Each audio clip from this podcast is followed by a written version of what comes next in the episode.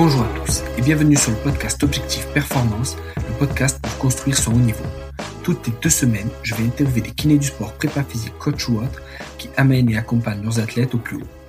On parlera dans une première partie de leur parcours, d'où viennent-ils, où ont-ils étudié, voyagé et commencé leur carrière, ensuite de ce qu'ils font actuellement et de ce que cela peut nous apporter en pratique, quel est leur sujet de recherche actuel, en quoi cela peut améliorer nos compétences, et enfin, on abordera leur mentor, leur livre préféré et comment est-ce qu'on peut les contacter. Comme d'habitude, je compte sur vous pour mettre 5 étoiles à cet épisode sur nos minutes et sur Apple Podcast avec un petit commentaire. De la même manière, je vous encourage à partager cet épisode sur les réseaux sociaux, notamment en story sur Instagram. C'est ce qui me fait le plus avancer et faire connaître le podcast. Bonne écoute à tous. Salut Boris. Salut Julien. Merci à toi d'avoir accepté ma demande. Ouais, merci à toi de, me donner l'occasion de m'exprimer en, français sur un podcast. Je crois que c'est une première.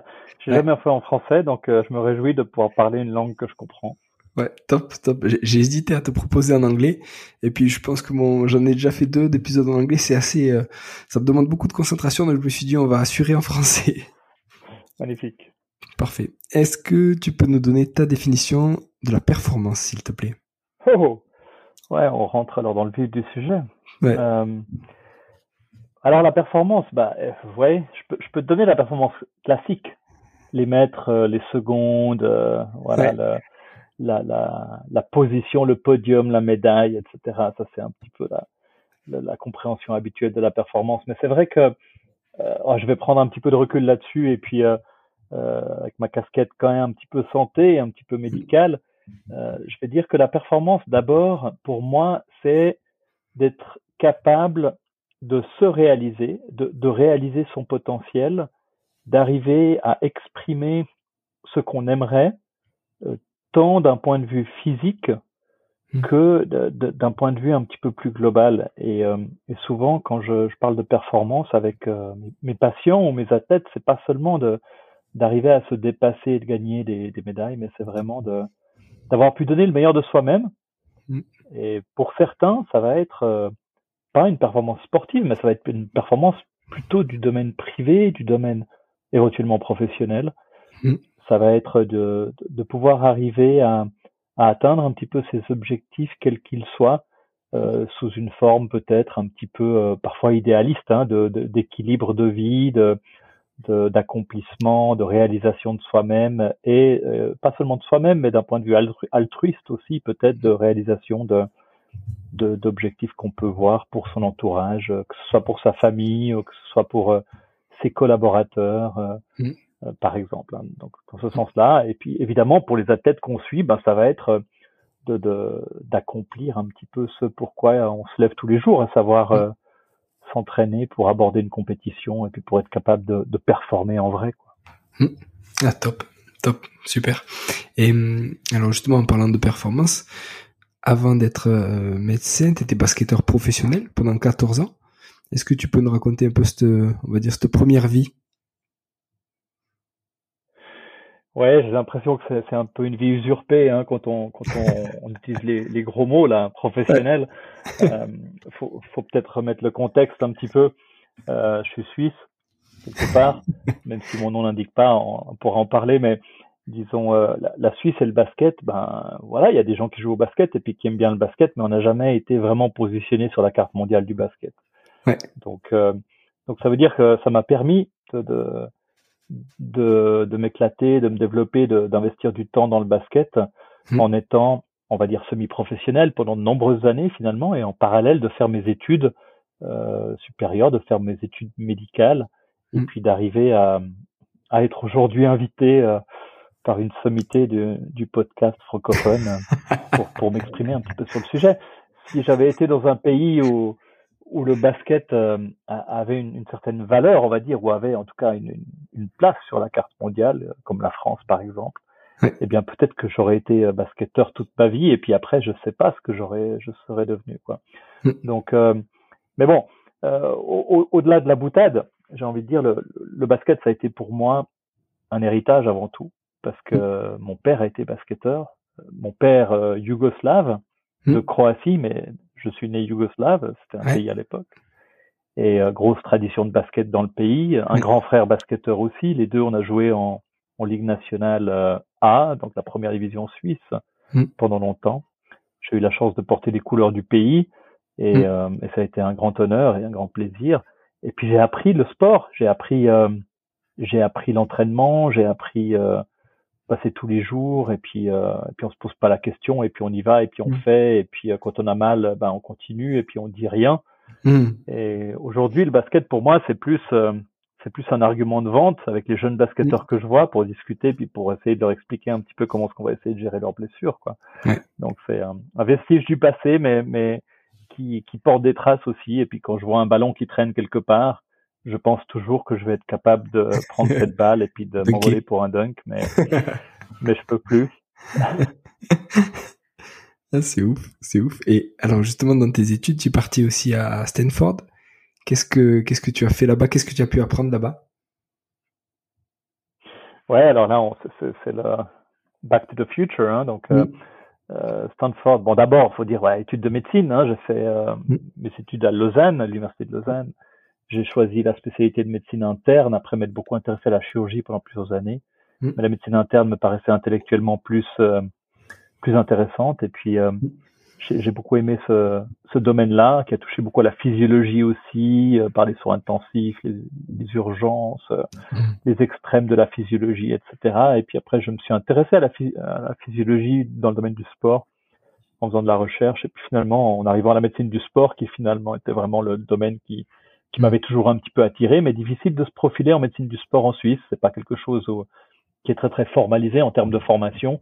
Peut-être qu'on en parlera un peu tout, à l'heure, mais euh, du coup, à un moment donné, je me suis dit ok, il faut aller ailleurs, il faut essayer de, de s'inspirer, de, de voir ce que font les autres, et puis euh, bah, j'ai regardé un peu une map monde, hein, et puis je me suis dit euh, alors où est-ce que je pourrais aller, où est-ce que la médecine du sport elle est elle est peut-être forte, elle est développée? Euh, j'ai pensé à l'Australie, ça n'a pas mm. joué, ils n'ont pas voulu de moi.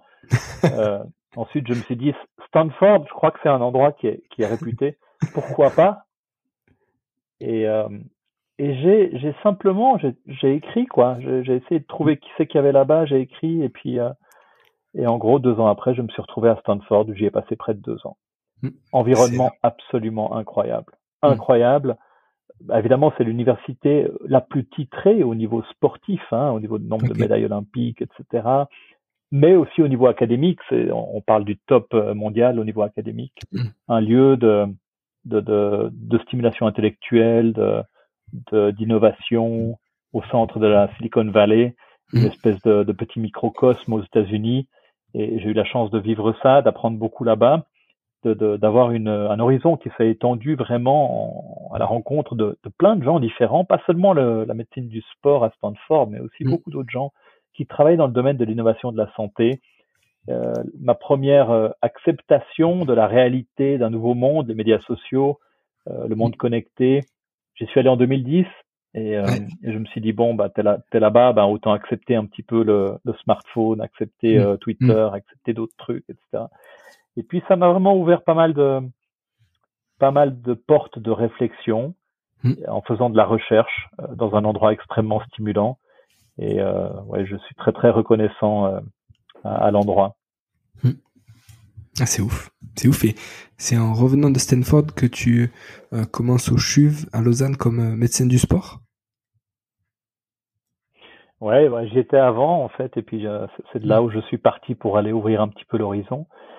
Euh, j'y suis revenu et, c'est fascinant hein, quand on revient de, de l'étranger où on a on a eu les yeux écarquillés, et on a mm. vu un petit peu euh, d'autres choses et puis on a développé sa pensée et on se dit euh, génial, je vais revenir en Suisse et puis je vais totalement révolutionner la façon dont on, on aborde les choses et tout. Euh, bah, la réalité, c'est qu'on atterrit un petit peu sur terre dans un dans un centre universitaire qui qui mm. fonctionne très très bien sans ma petite personne et puis mm. Et donc, euh, assez rapidement, je me suis rendu compte que, en fait, ça les intéressait pas énormément euh, ce que euh, Boris il avait fait à Stanford. Et ça, c'est des fois un peu la Suisse. Hein. La, la, Suisse est, euh, se, se, targue beaucoup de d'excellence et, mais en même temps, elle, elle, a son rythme à elle. Mmh. Et mmh. je pense que à cette époque-là, c'était pas tout à fait le, j'étais pas dans le bon timing. J'étais un petit peu peut-être trop tôt avec mes, mes idées un peu trop innovantes peut-être. Euh, alors, euh, alors je m'en suis allé voir ailleurs à ce moment-là, après peu de temps, et je suis parti à Macolin. Et Macolin, c'est euh, c'est l'Office fédéral du sport en Suisse. C'est au propre et au figuré un petit peu une montagne. C'est le sommet de, de, la montagne. C'est sur une colline au-dessus de Bienne, un endroit un petit peu isolé en Suisse finalement qui est très très adapté pour l'entraînement des athlètes qui viennent là-bas, qui font des, des séjours d'entraînement, ou bien qui y vivent pendant pendant assez longtemps, mm. pour vraiment euh, respirer leur sport, pratiquer leur sport, et puis euh, être euh, être au service. Enfin, tout le monde est au service un petit peu du sport. c'est un environnement fédéral, hein, donc c'est le gouvernement qui, qui, dirige ça. Et puis, bah, il cherchait à l'époque un nouveau médecin-chef. j'ai j'ai postulé, j'ai eu le job, j'ai eu de la chance, et puis mm. J'y ai passé presque trois ans. Trois ans qui ont été euh, qui ont été fascinants parce qu'on est au centre du vraiment du sport de haut niveau suisse quelque part et puis en même temps on se rend compte que le sport de haut niveau est fait de beaucoup de façons différentes d'y arriver. Hmm. Il y a évidemment pas que les systèmes métatiques, il y a beaucoup d'autres euh, d'autres chemins qui y mènent. Et puis euh, mais pendant cette période-là, je me suis occupé notamment de de sports assez intéressants et nouveaux pour moi, comme la gymnastique, la gymnastique artistique, la gymnastique rythmique, euh, des sports que j'ai accompagnés pendant ces quelques années-là en tant que médecin responsable de ces équipes. Et j'y ai été confronté à beaucoup de beaucoup de difficultés dans ces sports et je pense que ça a façonné passablement de choses en moi par rapport à ma vision du sport de haut niveau par rapport à ma vision de la santé et ce que je voulais pouvoir représenter en tant que médecin du sport mm. et ce que je n'étais pas forcément prêt à accepter au nom du sport. Et je pense que ça a été une étape extrêmement importante pour moi. Et en même temps, en étant un peu au centre du, de l'écosystème suisse du sport, qui a sa composante politique, comme dans tous les pays, mm. Mm. j'ai beaucoup appris à connaître l'environnement politique, les enjeux, euh, les voilà les forces en présence et comment est-ce que on, peut un petit peu les, aborder, les naviguer, ou, comment peut-être il ne faut pas les aborder. Mmh. Mmh. Euh, la Suisse est un pays euh, multiculturel, multilangue, avec des régions linguistiques et, la Romandie francophone a parfois une façon un peu cavalière d'aborder les problèmes par rapport à la, à la Suisse alémanique qui est plus diplomate en général. Et, euh, et, à Macolin, le, le médecin roman que j'étais a parfois secoué le cocotier alémanique. euh, avec avec plus ou moins de bonheur. Donc euh, en tout cas beaucoup d'apprentissage pour ma part et, et, je pense que c'est vraiment quelque chose que j'ai pu mettre dans mon sac à dos euh, pour l'avenir. Mm. Mm. Ça a l'air euh, ça a l'air complètement formateur et est-ce que tu peux nous expliquer justement notamment dans la gym qu'est-ce que tu as pu rencontrer comme on va dire comme barrière ou qu'est-ce que tu as rencontré et que tu ne t'y attendais pas et comment tu l'as géré au final? La boîte de Pandore, Julien, la boîte de Pandore. Euh, c'est un sport évidemment qui qui implique nécessairement plusieurs choses. D'abord, beaucoup d'entraînement. Mm. Euh, beaucoup, euh, quand est-ce que ça devient trop La question se pose assez rapidement. Deuxièmement, un âge très jeune de performance. Mm. Et ces deux éléments réunis, en plus de l'isolement, parce que les jeunes athlètes sont rapidement dès l'âge de 14, 15, 16 ans, mm euh, expatriés de leur euh, domicile familial pour se rendre au centre national et du coup mm. se trouvent dans une espèce de huis clos qui est certes bénéfique à, à, la focalisation sur la performance et sur l'entraînement, mm. mais qui en même temps implique que toute leur vie tourne autour de ceci. Et mm. du coup, les athlètes se retrouvent assez, assez rapidement enfermés dans un carcan euh, sport, entraînement, performance, où on ne remet pas en question les choses. Et ce que j'ai pu voir, c'est que finalement, cet environnement-là n'est pas forcément très très salutaire. Il n'est hmm. pas bénéfique à la santé. Il amène à une certaine performance, c'est clair, parce qu'il faut une hmm. dédication complète à, à l'entraînement. Mais il crée vraiment ce huis clos qui peut amener à des abus. Hmm. Et ça a été euh, ça a été un choc, une réalisation assez traumatisante pour moi dans ma carrière de médecin, où j'ai été confronté à des athlètes, euh, notamment dans la gymnastique rythmique féminine, mm. qui étaient euh, très très robotiques dans leur approche du sport, à savoir euh, mm. on obéissait aux ordres de marche vraiment d'un staff d'entraîneurs, d'entraîneuses en l'occurrence, mmh. qui venait plutôt de l'Est et qui appliquait des méthodes d'entraînement qui ne me paraissaient pas forcément totalement indiquées. Alors mmh. évidemment, quand on est complètement un basketteur qui regarde la gymnastique rythmique, c'est clair que j'ai rien à dire. Je comprends pas de quoi on parle. Mais mais rapidement, on se rend compte que les corps de ces jeunes femmes étaient, étaient traumatisés, étaient surchargés, que le mental de ces jeunes femmes, jeunes filles qui avaient 16 ans, 17 ans pour la plupart, était également traumatisé. Et qu'on se retrouvait face à des situations d'abus.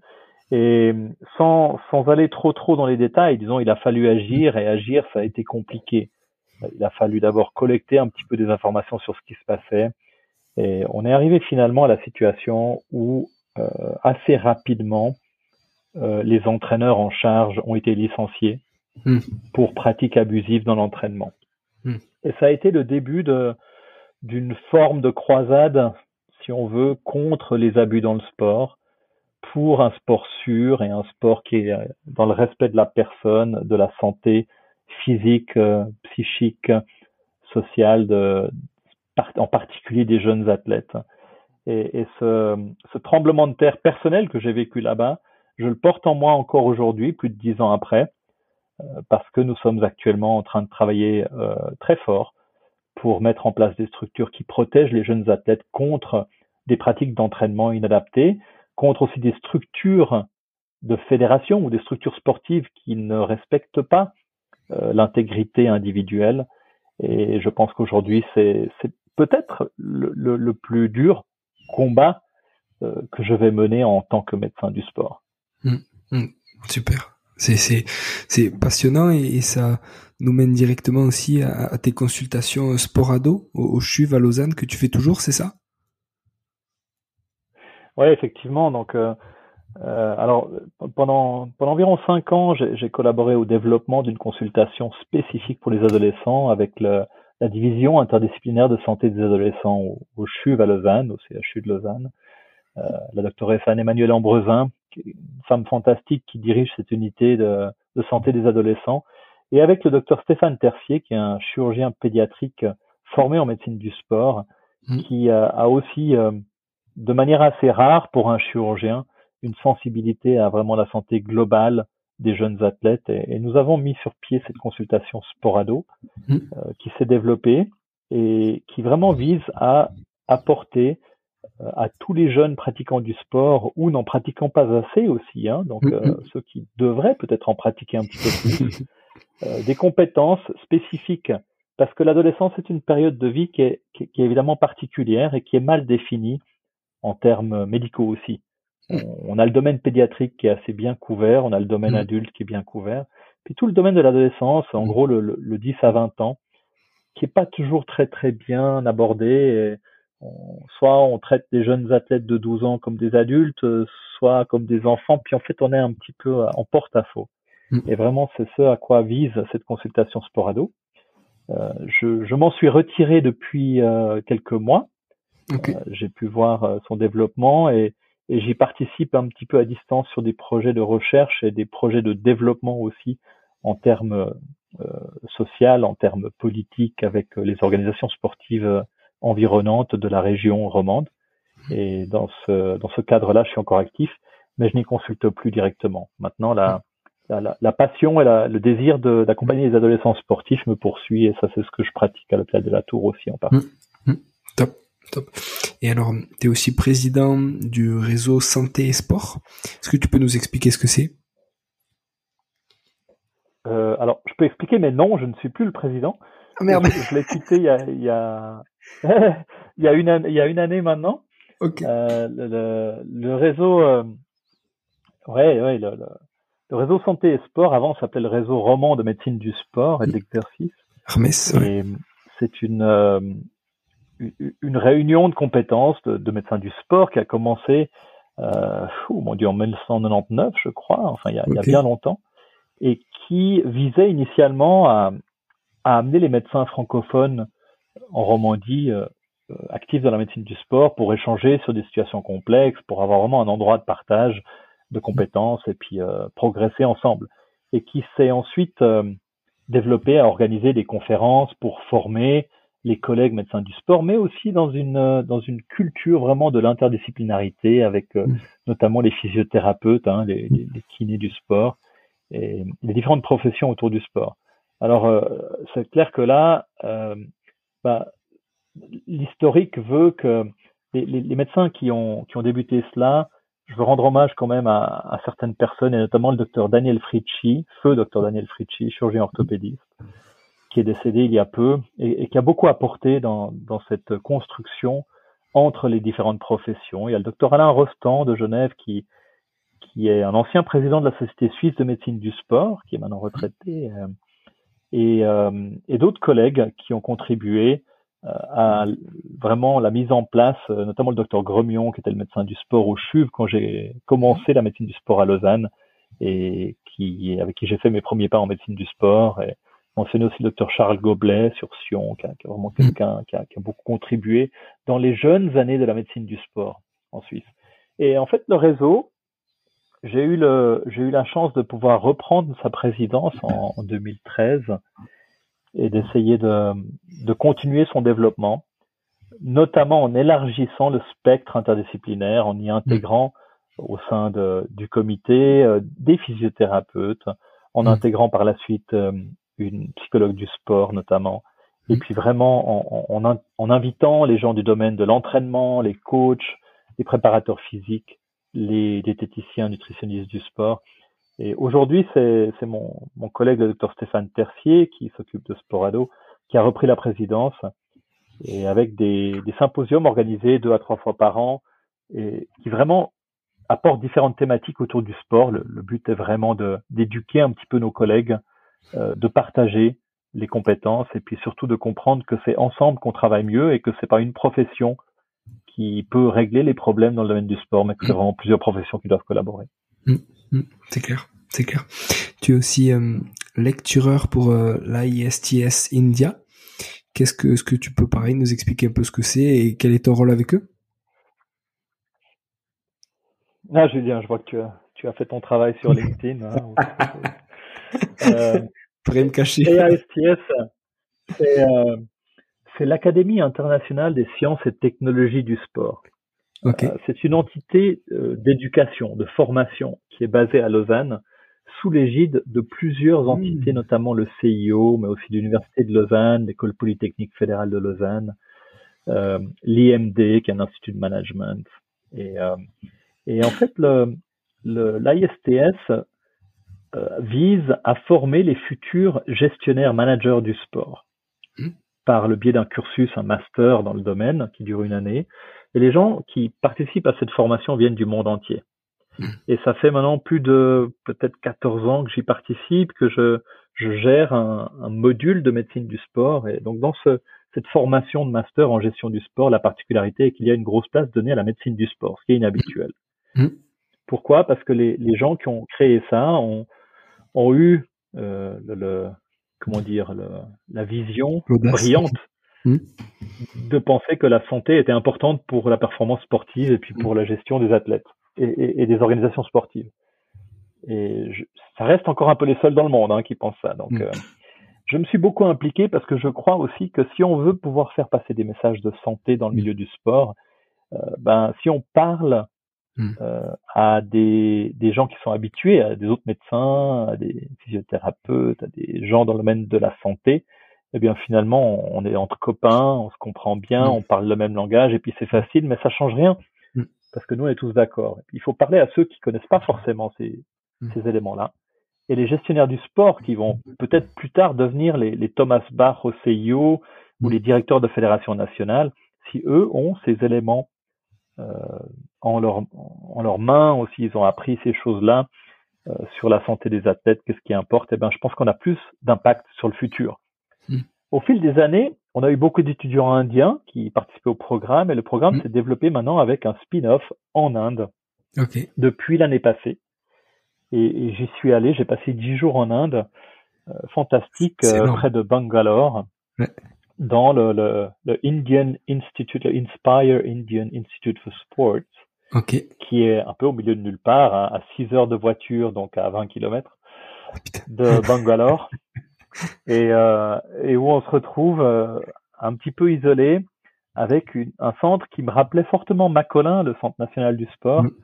peut-être un petit peu moins technologiquement développé, mais avec la même philosophie, un isolement, un environnement dédié aux, sportifs, mm. avec euh, tout qui est mis à disposition pour développer les sportifs indiens, et, notamment euh, Chopra, qui est le, lanceur de javelot euh, indien, mm. qui est entraîné, s'y est développé, est un champion olympique et un peu leur idole. Hein. L'Inde, il faut, faut voir que, bah, évidemment, c'est un grand pays. Hein. Il y a un potentiel de développement sportif absolument incroyable. Le jour où ils auront raccroché les wagons et, et compris comment mettre en place des structures pour développer les athlètes, mm. euh, l'Inde va faire une déferlante sur les compétitions internationales. Et c'était très très intéressant de voir ces, ces jeunes étudiants très motivés à appliquer les principes de, de management et, et, de développement des organisations sportives et apprendre à, à, devenir les leaders du sport de demain dans l'Inde. Mm. Donc euh, c'est un programme qui va continuer. J'y retourne euh, en mars cette année mm. pour une dizaine de jours de nouveau à, à, Mumbai. Et voilà, je me réjouis de continuer à, à échanger avec euh, ces jeunes étudiants indiens qui sont extrêmement motivés. Mm. Ah, pour moi, c'est c'est aussi un challenge très très important parce que il s'agit d'enseigner sur mm. des sujets qui vont de la mort subite de l'athlète mm. à, la commotion cérébrale, à, à, la maltraitance dans le sport, à des gens qui sont pas du tout habitués à ces thématiques-là.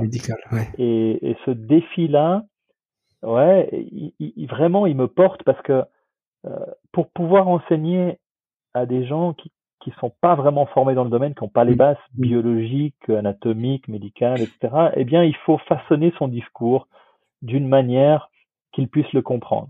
Et cet exercice-là, je pense, il est, il est extrêmement intéressant. Et moi, il me permet de grandir parce qu'il me permet de mieux maîtriser mon discours et mes connaissances pour essayer de les, les délivrer de manière peut-être plus intelligible, plus simple. Et je pense que ça, c'est, euh, ça fait aussi partie de, de la connaissance qu'on essaie de développer. Hum, hum. Ah, ça doit être, euh, ça doit être impressionnant, ça doit être difficile d'arriver à, à traduire entre guillemets en, langage euh, courant des connaissances euh, médicales ou paramédicales que tu as mis des années à acquérir, etc. Mais je pense à partir du moment où tu arrives à le faire, c'est que tu maîtrises super bien le sujet. Tu vois, si tu peux expliquer facilement quelque chose de compliqué, c'est que le, sujet, tu, tu l'as tordu dans tous les sens pour le, le rendre intelligible à tout le monde, quoi. Ouais, c'est bien comme ça que je perçois la, la problématique. Et puis euh, après, on se sert évidemment de, de cas, de situations réelles. Hmm. Euh, on a accès à tout plein de, de, de, de vidéos de, blessures, d'épisodes dans le sport, hmm. d'événements médiatiques, etc. Et puis on va se servir de ces accroches que, que tous ont vues, entendues, euh, hmm. et qui permettent ensuite d'élaborer un, une réflexion, un discours, un questionnement. Et c'est extrêmement intéressant. Ah, trop bien. Et hum, alors Boris, maintenant tu le euh, depuis quelques années, tu es le Health and Performance Medical Director à l'hôpital de la Tour, qui est labellisé Suisse Olympique. On, leur passe le bonjour, bien, bien évidemment. Et hum, est-ce que tu peux nous, nous expliquer en quoi consiste ton job là-bas? Oui, l'hôpital de la Tour, hein, depuis 2015, maintenant, ça fait la huitième année que je suis à l'hôpital de la Tour. Euh, un centre extraordinaire. Je crois que tu y travailles d'ailleurs aussi. Effectivement. Quand je fais pas le podcast, on, on, a la chance de s'y côtoyer. Oui. Euh, non, bah, un bijou, hein, un bijou architectural euh, et, et, surtout de, de, collaboration entre différentes disciplines autour de, de l'athlète, mais l'athlète euh, de nouveau qui, qui, vient un petit peu dans la définition de ma performance de départ. Hein, donc ça peut être l'athlète du quotidien qui, qui cherche à accomplir ses défis professionnels ou ça peut être l'athlète qui cherche à, à, gagner sa médaille d'or au JO. Donc, euh, mm. on a tout ce spectre-là, et ce spectre se résume bien dans, dans ce, ce, titre qui ne veut pas dire grand-chose, mais, mais Health and Performance, c'est comme ça que je vois un petit peu ma pratique, à savoir ça va de la santé à la performance, en, sachant qu'il n'y a pas de performance sans santé. Mm. Euh, si on se concentre que sur la performance, on arrive à, à la blessure, à la surcharge, à la fatigue, à différents types de problèmes et on doit pouvoir considérer la santé pour soutenir la performance. C'est un peu comme ça que je définis mon, mon travail.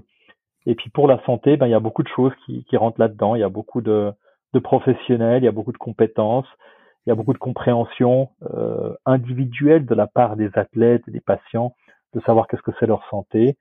Et puis, euh, c'est un, c'est un défi, un challenge de tous les jours, vraiment, d'essayer de, de transposer cette vision-là à, à, nos patients, aux gens qui viennent nous consulter, et puis aussi de, de la faire vivre à toute l'équipe, mmh. parce que je pense que ben, on, on est beaucoup et euh, on vit pour le sport quelque part, pour euh, la performance, mais on doit jamais oublier que la santé est au centre. Mm.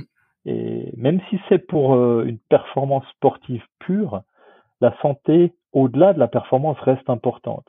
Mm. Euh, ça peut être euh, une santé durable, ça peut être le bien-être pour les années futures, mm. etc. Et quelque chose qui est toujours assez difficile à aborder quand on est dans une approche à court terme hein, pour la santé, je veux dire pour la performance sportive. voilà, la compétition, les JO sont dans un an à Paris on, met tout pour euh, pour les JO de Paris et puis en fait on on compromet sa santé future. Donc mm. euh, il y a une tension évidemment. Hein, c'est pas du tout facile de trouver l'équilibre entre ça, mais c'est un petit peu le rôle que que je je m'attribue par rapport à, à ça. Mm. Ah, super, super. Et quelles sont tes pathologies, on va dire préférées ou, ou favorites que tu aimes euh, voilà diagnostiquer et soigner, comme tu le disais avec les, les paramédicaux, etc. C'est quoi que tu aimes que tu aimes voir? Tu vois là, Julien, tu arrives un petit peu dans mon gros défaut, c'est que, j'ai de la peine à me focaliser sur une problématique particulière. vrai. Euh, et, je sais que je devrais, je devrais euh, me, concentrer sur un problème, ce serait beaucoup plus simple.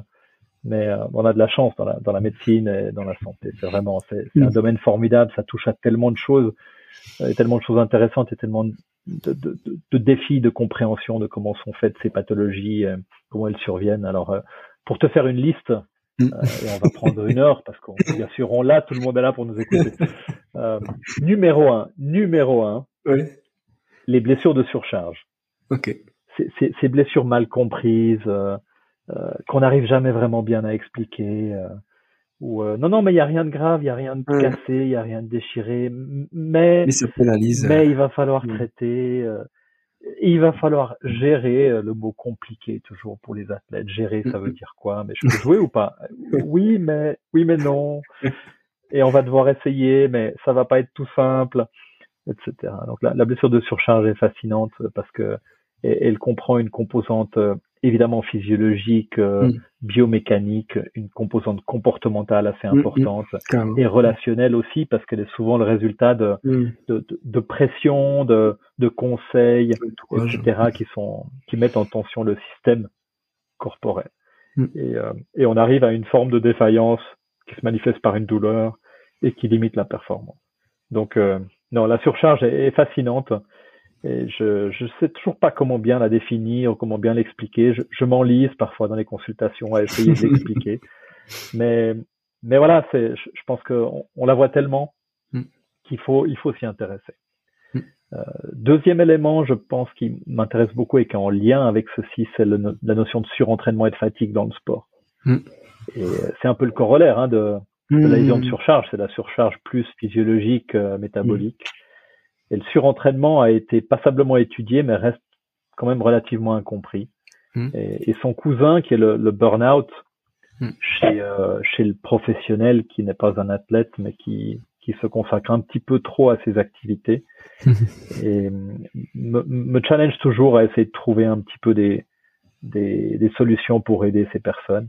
Hmm. Et je pense que ça reste un domaine assez fascinant. Un autre D'autres pathologies que je vois malheureusement trop, c'est le REDS. Le REDS, mm. c'est le Relative Energy Deficiency in Sport.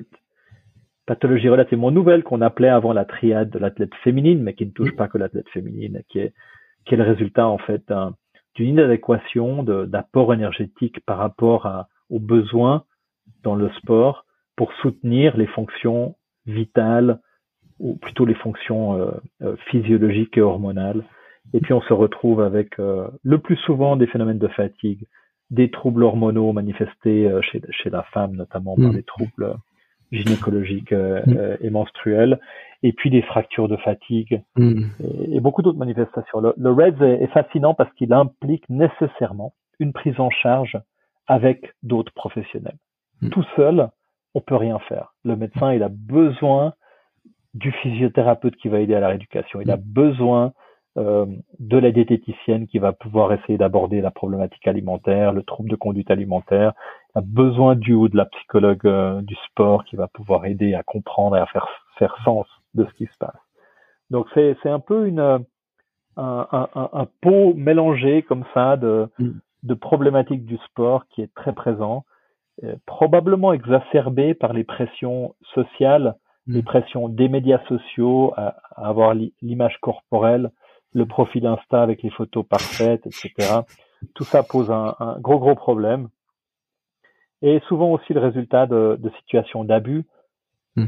d'abus tout simplement par pression exercée sur le, besoin de réduire le poids pour performer, ce qui n'est pas toujours une bonne solution, ce qui est souvent même le chemin vers le désastre. Donc, euh, donc voilà, ça c'est une problématique qui m'est qui m'est assez chère. Mm. Une autre que qu'on partage toi et moi, oui, euh, la commotion cérébrale. Mm. Pourquoi? Parce que parce que j'aime bien ces, ces pathologies où on, finalement on comprend pas tout.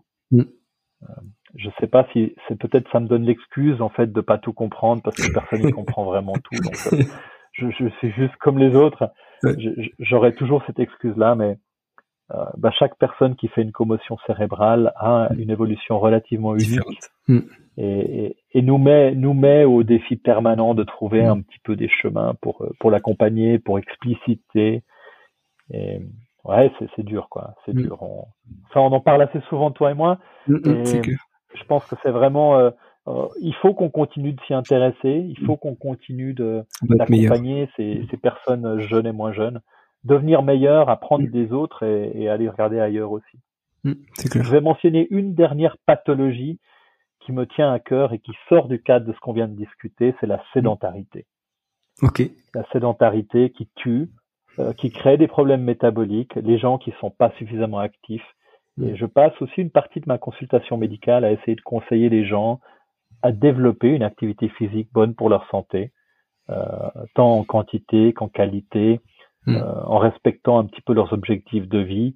Et, et, là aussi, c'est quelque chose qu'on fait à l'hôpital de la Tour en équipe avec avec des coachs qui hmm. accompagnent euh, les personnes sédentaires vers un, une, une, reconquête un petit peu de leurs hmm. conditions physiques. Ça se passe souvent à des, à des phases de vie telles que la mienne, entre 40, 50 ans ou après, où on réalise que ben, on a peut-être investi un petit peu trop dans dans le professionnel, dans la famille. Enfin, on n'investit jamais trop dans la famille, mais mais des fois on oublie un petit peu sa propre euh, physiologie et on doit se réentraîner un petit peu. Donc mm. ça, ça me, ça me passionne aussi. Mm. Ah, c'est génial. Et alors un, autre sujet euh, qui te tient à cœur, il me semble, c'est tout ce qui est euh, communication justement avec les, les, autres collègues, alors à, la tour et ailleurs. Comment est-ce que tu as des, des tips entre guillemets pour euh, pour rendre le dialogue le plus constructif possible et pour l'entretenir ou tu vois comment comment faire pour parler alors nous enfin moi en tant que physio avec un, médecin ou médecin du sport. Comment est-ce que je peux l'aborder? Est-ce que tu vois? Et comment est-ce qu'on peut communiquer tous ensemble avec l'athlète au centre pour entre guillemets le, qu'il aille mieux et qu'il progresse quoi? Ouais, la, la, communication euh, fondamentale dans notre métier. Alors, on, peut tous avoir ces images de schémas avec euh, des bulles euh, qui représentent les différents acteurs dans le domaine de la performance sportive. Hein. On va avoir l'athlète et le coach au centre. On va avoir le, le masseur, le kiné, le physio. On va avoir le médecin, le physiologiste, etc. On va avoir peut-être la famille qui joue un rôle, les parents quand c'est des jeunes on va voir les, les organisations sportives, les managers, les fédérations, mm. les nutritionnistes, les psychologues. Ça. Et puis, euh, c'est toujours joli sur les schémas. Mm. Ça fait sens. Hein. On regarde et puis on se dit, ouais, ouais, top, magnifique. J'en ai fait des slides hein, comme ça sur mes présentations. Voilà, c'est ça qu'il vous faut avoir. Vous devez avoir cet écosystème-là. Bim, bam, boum, c'est réglé. Le problème, c'est que il faut que ces gens-là, ils communiquent. Et, et déjà, on se rend compte qu'au premier étage de communication, quand on est médecin du sport, souvent notre premier partenaire, au-delà de, l'athlète en face, hein, mm, mm. c'est le c'est le physiothérapeute. Mm. Et, déjà avec nos collègues physiothérapeutes, eh ben euh, ben on est on est coincé parce qu'on bosse beaucoup, on est avec nos patients, mm. on n'a pas le temps de communiquer toujours, euh, on s'attrape un petit peu au mauvais moment. Mm, mm. Euh, des fois, tu, tu m'attrapes quand je passe dans la salle et tu me parles de quelqu'un, je dis mais moi je me souviens pas de ce que c'est. Je, je, fais semblant, je te dis oui oui bien sûr. Ah ça y est, tu avoues. donc j'avoue, j'avoue. La, la communication, elle passe par plusieurs étapes fondamentales. La première, c'est déjà d'avoir une, une, compréhension commune de, des problématiques, d'avoir un alignement dans comment est-ce qu'on aborde le traitement, comment est-ce qu'on aborde le conseil, euh, comment, le, le dialogue qu'on va avoir avec l'athlète pour qu'on ait vraiment des, des, des, des, valeurs et des conseils qui soient alignés entre thérapeutes. Ça, c'est la première chose. La deuxième chose, c'est qu'il faut avoir des outils de communication. Hmm. Euh, ok, ouais, ouais, on a des téléphones, on a des bouches, on peut parler, hmm. mais il faut pouvoir documenter les choses. Il faut pouvoir, de manière asynchrone, avoir accès à les aux informations des uns et des autres. Hmm. Et ça, ça passe par euh, par des, des solutions aujourd'hui informatiques euh, diverses et variées. Ça passe par aussi une compréhension commune de comment est-ce qu'on documente, qu'est-ce qu'on écrit pour qu'on comprenne les choses les uns et les autres. Je te donne un exemple. Hein, il y a, des fois, euh, je vais recevoir, j'ai eu reçu des rapports de, de collègues d'autres professions avec 18 euh, abréviations dans un mmh, email mmh. et j'en comprends pas une seule. Mmh. C'est juste parce que le collègue a été formé dans, dans un autre schéma de pensée. Avec lexique, ouais. et, et, on pense tous que les abréviations qu'on écrit, ben, tout le monde les connaît, mais on a un lexique propre. Comment ça s'appelle ce biais? intéressant des fois. Il y, a le, biais, c'est pas le biais euh, de tu sais justement? Ouais, je sais pas celui-là comment on l'appelle. Le fait qu'on utilise des abréviations qui nous sont propres. Ouais. Euh... Parce que toi, tu sais, tu crois que la personne. l'illusion de connaissance. Ouais, voilà. C'est l'illusion de connaissance que j'aime beaucoup. Ouais. Euh, euh, parce que les autres gens autour de nous avec qui on travaille connaissent tout ça, eh ben on pense que soi-même on le connaît bien ou que les autres le connaissent bien. Or, euh, c'est pas forcément le cas. Donc, donc voilà, c'est un peu le fonctionnement en philo. Et, et ça m'amène à, à l'autre élément fondamental de la communication, mm. qui est de savoir d'où vient l'autre. Et pour comprendre d'où vient l'autre, euh, je, je, vais donner un exemple. Récemment, je discutais avec un, un, un jeune futur médecin du sport mm. qui me disait ouais mais qu'est-ce que je peux faire pour le futur? Qu'est-ce que tu penses dans les formations, etc. Mm. Puis je lui ben écoute, tu vas te former en médecine du sport, tu vas faire des congrès de médecine, etc. Super top. N'oublie pas d'aller suivre des conférences de physiothérapeutes du sport, mm. de kiné du sport. Va voir des formations de, de diététique du sport, de nutrition. Mm. Va parler aux psychologues, etc. Il faut absolument euh, s'imprégner du langage des autres professionnels parce que c'est seulement quand on comprend comment les autres travaillent qu'on mm. peut entrer en, en relation. Et, et typiquement, dans, dans, la relation très proche euh, médecin et physiothérapeute, moi, en tant que prescripteur, parce que voilà, la loi dit que je dois rédiger des prescriptions, etc. Bon, ça c'est un autre débat. Hmm. Mais disons, pour que je puisse faire sens de, de, de, ce que je note, il faut que je comprenne ce que le, le physiothérapeute peut faire. Hmm. C'est pour ça que j'ai fait beaucoup de formations dans le domaine de la physiothérapie pour comprendre ça un petit peu mieux. Et ça, pour moi, c'est l'interdisciplinarité. C'est comprendre d'abord comment l'autre travaille pour pouvoir mieux travailler ensemble. Et après, ça doit aller dans les deux sens, évidemment. Hmm, ah, c'est énorme. Top. Et alors, il me semble que tu as voyagé l'année dernière en, Australie. Est-ce que tu as pu voir justement comment bosser euh, les médecins du sport, les, physios et les gens dans la performance là-bas? Et est-ce qu'il y a beaucoup de différences avec, euh, on va dire, la, Suisse et la partie romande de la Suisse ou, ou même la francophonie? Ou comment, tu vois, comment, qu'est-ce que tu as pu noter de différent et d'intéressant euh, là-bas? J'ai vu beaucoup de paysages absolument incroyables. Hein. Euh, je, je vais pas te mentir, hein, j'ai fait j'ai fait six mois de voyage en Australie en famille, mm. donc c'était vraiment un sabbatique où je suis pas allé euh, vraiment, enfin pas du tout à titre professionnel. Mm. Donc euh, j'y ai rencontré quelques collègues australiens parce que j'ai un peu des connaissances en Australie. Euh, j'ai euh, ma femme est australienne, donc euh, voilà, ça mm. c'est c'est mon lien avec l'Australie. Donc on a beaucoup voyagé, mais euh, L'Australie a une, euh, une histoire de médecine du sport qui est plus ancienne que pas mal de pays dans le reste du monde. Et ils ont développé leurs compétences dans la médecine du sport aussi avec euh, vraiment la notion que c'est pas seulement un truc médical, mais que c'est un truc pluridisciplinaire. Hmm. Et je te donne un exemple. Je me souviens, je sais pas, il y a 8-9 ans probablement, j'étais à Sydney au congrès de Sports Medicine Australia, le SMA Conference. Et puis dans ce congrès, bah, tu te retrouves à discuter avec différentes personnes, euh, comme ça, comme dans tous les congrès. Hein. Hmm. Et, on parle de sujets euh, et d'autres euh, autour de la performance, de la santé, du sport. Et à aucun moment, tu ne te poses la question, quelle est en fait la profession de la personne avec qui tu parles? Hmm. et, souvent, après une demi-heure ou dix minutes que tu discutes avec quelqu'un, tu te dis, ah, au fait, tu fais quoi, toi? Et c'est là où tu te rends compte que l'autre est, pas médecin, et il est mm. pas, il est peut-être euh, prépa physique, il est mm. peut-être euh, physiologiste, etc. Donc, et, ça m'a toujours un peu frappé, c'est que dans cette culture-là, finalement, les compétences, elles, on accepte qu'elles soient vraiment partagées mm. au travers des professions. Je pense qu'en Europe, on a encore un petit peu de peine avec ça. En Suisse aussi, j'espère contribuer avec le réseau roman et aussi maintenant, j'ai, en fait, j'ai quitté le réseau roman parce que j'ai pris la présidence de Sport and Exercise Medicine Switzerland, qui est notre euh, notre euh, association nationale mm. euh, multilingue. Et, et mon, mon, défi pour les cinq à six années à venir est vraiment aussi de, de faire vivre cette interdisciplinarité au niveau médical mm. pour le, le, sport en Suisse. Et, et je trouve qu'en Australie, ils ont quelques pas d'avance là-dessus. Et, j'ai toujours bien aimé mes, mes potes australiens.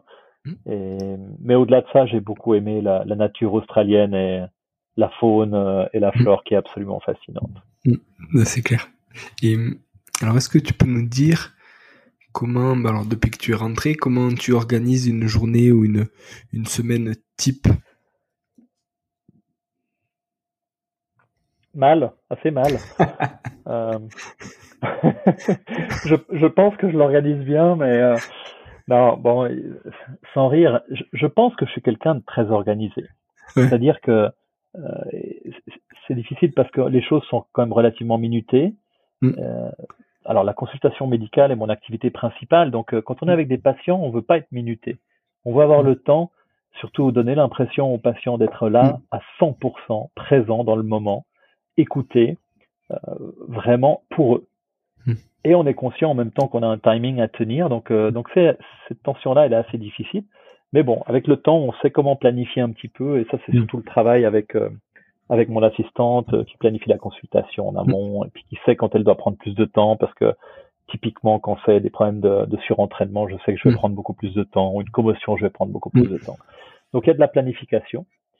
Après, c'est vrai que j'aime beaucoup échanger avec les avec les collègues. Euh, j'aime bien aussi passer du temps en salle de, de physiothérapie, mm. euh, voir un petit peu, euh, sentir l'ambiance, voir ce qui se passe, être là aussi pour Julien qui vient me poser une question sur un patient dont je me souviens pas, et et, et, aussi pour bah pour apprendre parce qu'on apprend en voyant les autres et, mm. et tout ça. Donc et puis le soir, bah, je rentre et je fais des je fais des enregistrements de podcasts ou, des séances Zoom. Donc euh, voilà, je me fais un peu taper sur les doigts par la famille. Euh, Normal. Donc euh, il faut être très organisé. Hmm. J'ai tendance peut-être à faire un petit peu trop de, trop de choses, mais mais c'est la passion, c'est la passion qui guide, hmm. la passion de la santé, du sport, d'essayer de soutenir ces, ces, athlètes jeunes et moins jeunes et ces hmm. personnes qui sont en recherche d'aide par rapport à leur santé physique. Ben, c'est ça qui m'anime. Et puis aussi la, la curiosité d'apprendre, de continuer à apprendre. Euh, j'ai un défaut, c'est que si tu me poses une question et puis qu'on on reste un petit peu, on n'est pas sûr, je vais pas aller dormir avant d'avoir trouvé la réponse. ça c'est le problème. Donc euh, donc voilà, donc je dois je dois savoir où aller chercher et ça je pense que c'est c'est une des choses qu'on doit apprendre assez tôt dans tout parcours euh, professionnel, c'est de savoir où trouver les informations qu'on connaît pas parce qu'on ne sait pas tout. Hmm. Mais il faut avoir une bonne idée de où est-ce qu'on peut aller chercher les infos et à hmm. qui on peut demander. Et puis au fil du temps, on développe ces réseaux, euh, soit de recherche personnelle, soit de personnes à qui on va demander. Quoi. Hmm. Et, et, justement, alors dans les personnes à qui tu peux demander, qui sont tes, tes les gens qui t'inspirent ou que tu, on va dire tes mentors ou que tu questionnes quand tu as des questions? Ah, il y a plusieurs façons de répondre à ça. Je pense que la, la première chose, c'est de, c'est toujours être conscient que il faut s'entourer de gens qui savent des choses que tu ne sais pas. Hmm. Donc il faut aller, il faut aller à la rencontre de ceux qui ont une autre expérience, qui ont un autre parcours, qui ont une autre profession, que ce soit physiquement en les rencontrant, ou bien que ce soit par le biais de lecture, de, d'émissions, de, podcasts, de documentaires, mm. de, de vlogs, tout ce que tu veux. Quoi. Mm. Et je suis assez friand de tout ça et, j'essaye de, de, de, capter un petit peu des choses auprès de plein de personnes qui apportent d'autres expériences. Il y a des personnes qui m'ont inspiré, c'est sûr, au fil de mon parcours. Euh, numéro un, et, et je vais pas déroger à cette règle-là, c'est quand même euh, c'est la famille, c'est quand même les parents, c'est c'est la, la, rigueur, le soutien, l'encouragement. Mon père a été sportif de haut niveau pour l'équipe nationale yougoslave. Au basket, euh, j'ai suivi un petit peu ses traces. Mon grand frère euh, a, a, beaucoup compté aussi euh, pour moi comme modèle dans, dans son approche de, de l'excellence, de la performance. Et, et ensuite, professionnellement, bah, il y, a, y a des gens au, au cours de, de la vie médicale qui m'ont inspiré. Je pense qu'il y en a un en tout cas qui ressort, c'est c'est le grand Karim Khan, euh, médecin du sport australien qui est au Canada maintenant, qui, qui est ah, qui est un peu une rockstar de la médecine du sport. Karim a, a, non seulement contribué à, à écrire la, la, Bible de la médecine du sport, le, Clinical Sports Medicine avec euh, Peter Bruckner, un autre Australien, mais qui, qui est avant tout quelqu'un euh, qui, euh, comme éditeur en chef du BJSM, a développé mm. les podcasts du BJSM et, mm. et, dans une position vraiment de leader dans le monde de la médecine du sport, a une écoute fascinante pour toute personne qui, qui essaye gentiment de, mm. de poser une question. Et, et, tout au, au, long des dernières années, c'est quelqu'un vers qui je me suis tourné quand j'avais des, des questions, des, des interrogations sur la profession et, et qui a toujours soutenu. Il y a une autre personne que j'ai euh, où j'ai eu peu d'interactions, mais où, ça montre un petit peu peut-être ce qu'est la médecine du sport, euh, qui est peut-être une forme de, de médecine plus, euh, comment dire, plus passionnée que d'autres domaines, faite de gens qui, qui la vivent à fond. Et je me souviens, il y a plus de dix ans en arrière, où j'avais un mmh. patient qui avait des, des problématiques de, de, brûlure assez étendues sur le corps et qui faisait du sport. Et puis je me disais, mais comment est-ce qu'il voulait faire un marathon? Et mmh. Je ne savais pas comment gérer cette chose-là. Je me suis dit, mais vers qui est-ce que je pourrais me tourner, à qui est-ce que je pourrais demander? La seule personne à laquelle je pouvais penser était en Afrique du Sud et s'appelait mm. Timothy Noakes. Mm. Et Tim Noakes avait écrit euh, un livre qui s'appelle The Lore of Running, qui était la Bible de la course à pied mm. et qui s'est beaucoup intéressé à toutes ces thématiques-là, un physiologiste, euh, médecin du sport mondialement connu. Et euh, je me suis dit, bah, je vais lui écrire, tiens, à tout hasard. et le lendemain, il me répond, mais trois écrans euh, dans l'email en me disant merci Boris, euh, merci beaucoup de m'avoir écrit et tout. Et, et peut-être que ça, ça m'a vraiment montré un chemin où il faut peut-être essayer de pas oublier ça. C'est que ces géants mm. Du domaine avaient le temps pour un jeune mm. en Suisse qui n'avait jamais entendu, qu'il ne connaissait pas, pour leur donner une mm. réponse. Et ça, c'est ça, c'est du mentorat. Mm. Même si c'était une fois, deux fois ou comme ça, c'est des gens qui ont montré un chemin et, et, je tiens à les remercier. Une autre personne que, que je remercierais, c'est, c'est le directeur de l'hôpital de la Tour qui m'a engagé il y a plusieurs années en arrière, il y a huit ans en arrière, Jim Bissell, qui a été longtemps euh, en place et qui a quitté l'hôpital une année après que je sois arrivé, mais, euh, mais qui est quelqu'un qui a, qui a compté pour moi parce qu'il il, m'a fait confiance, il m'a dit voilà, écoute Boris, on aimerait que tu, tu, tu, apportes cette vision santé et performance. Mm. Euh, comment est-ce qu'on peut faire pour que tu viennes? Et puis et voilà donc c'est quelqu'un qui m'a ouvert les portes et, et que je remercie aujourd'hui. Top, super. Et en termes de livres, alors qu'est-ce que est-ce qu'il y a des livres que tu retiens plus que d'autres? Tu vois, si tu as un top 3 ou, ou juste euh, quelques-uns Ouais, alors là, ça va être le top 28. euh, top 50. J'aime beaucoup lire. Hmm. J'aime beaucoup lire. Euh, c'est un, un, moment de, c'est un moment de méditation, c'est un moment d'immersion dans dans la pensée de d'autres personnes. Et, et je touche à pas mal de, de, de types de littérature différentes. Mais c'est vrai que ces dernières années, des choses euh, qui sortent du cadre médical pur. Euh, il y a des livres qui touchent à la, à la médecine, à la performance, mais un livre qui m'a beaucoup intéressé, euh, c'est le livre de Hans Rosling, qui s'appelle mm. Factfulness. Mm. Et, et, Factfulness, euh, c'est vraiment le, le, discours autour de, de connaître les faits. Pour pouvoir prendre de bonnes décisions, il faut avoir une bonne connaissance des faits. Et ça ne veut pas dire que si on connaît les, les, faits, à savoir, je sais pas moi, la littérature, les statistiques, euh, une idée de l'état du monde, etc., ça ne va pas dire forcément qu'on prend les bonnes décisions. Mais si on ne connaît pas les faits correctement, euh, eh bien, on va nécessairement prendre des décisions qui sont biaisées. Et Hans Rosling était un médecin suédois qui est mmh. décédé il y a quelques années, qui, qui était fantastique, qui était devenu épidémiologiste et qui, qui conseillait finalement les, un peu les grands de ce monde et surtout qui finalement se moquait un peu des grands de ce monde en les questionnant sur des, des chiffres de l'état du mm. monde, que mm. ce soit la, la pauvreté, euh, l'état de santé du monde, et se rendre compte que les leaders de ce monde, notamment au World Economic Forum par exemple, mm. eh ben, euh, performaient moins bien sur un questionnaire à choix multiple que des chimpanzés. qui eux choisiraient au hasard. Et au hasard, ils, faisaient mieux que quand ils choisissaient pas au hasard. Donc, euh, donc une des choses qu'ils disaient, c'était ne soyez pas un chimpanzé, connaissez un petit peu les faits donc Hans Rosling. Un autre, c'est Daniel Kahneman et Amos Tversky dans euh, le livre s'appelle Thinking Fast and Slow. Hmm. Ils ont gagné un prix Nobel quand même, et ça parle des erreurs de jugement, des erreurs de pensée, des biais de raisonnement, et tout ça amène un petit peu à, la thématique des biais cliniques dans la hmm. prise en charge, et, c'est absolument fascinant. Je mentionnerai encore euh, Start with Why, commencer par pourquoi, hmm. de Simon Sinek. Simon Sinek ouais qui est, qui est bien connu comme, euh, comme, comme auteur et speaker américain, et, qui vraiment essaie de remettre, comme on dit en Suisse, l'église au milieu du village. Mm. C'est que ne jamais oublier pourquoi on fait ce qu'on fait. Et je reviens à, ce que je disais au départ. Pour moi, la performance, c'est la santé qui mm. peut amener à la performance. Et, et je dois jamais oublier dans la prise en charge des athlètes que le, le pourquoi je fais ce que je fais, c'est avant tout pour préserver la santé euh, des athlètes. Donc voilà quelques quelques livres. Il y en aurait une longue liste, hein, mais je ne vais hmm. pas te, te barber toi et les auditeurs avec les lectures. Pas de souci, c'est super, c'est super, merci.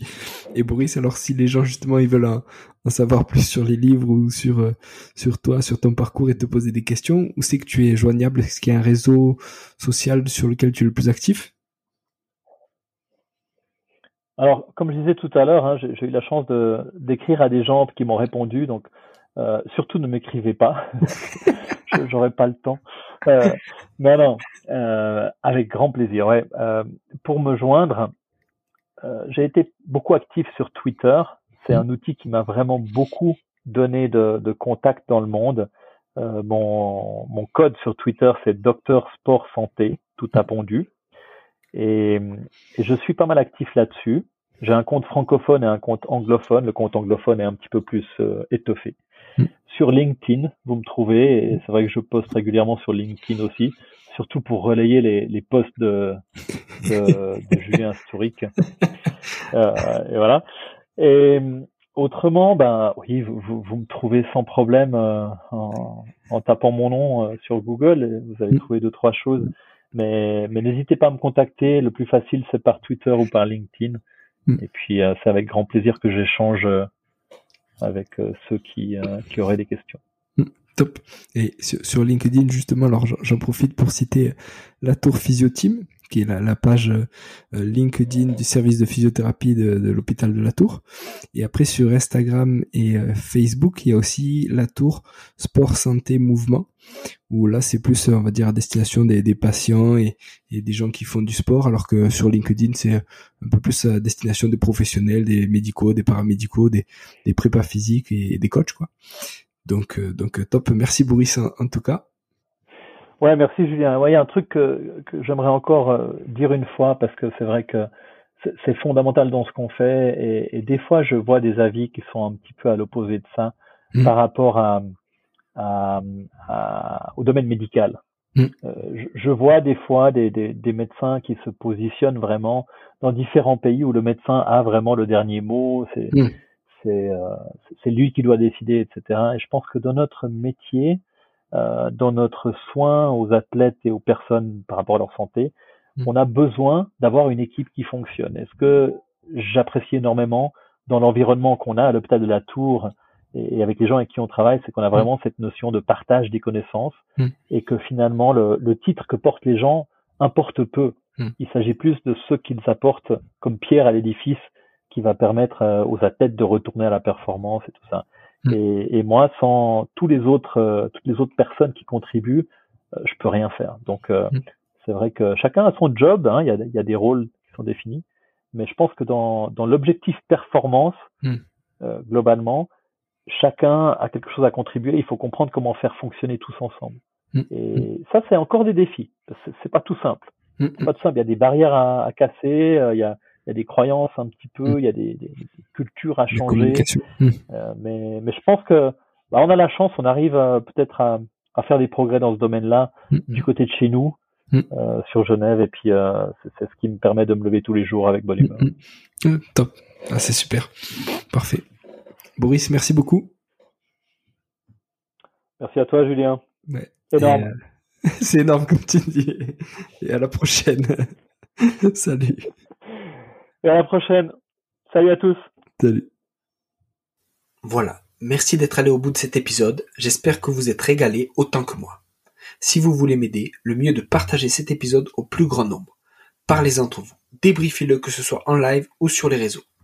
Qu'en avez-vous retenu? En quoi cet épisode peut vous aider à construire votre haut niveau?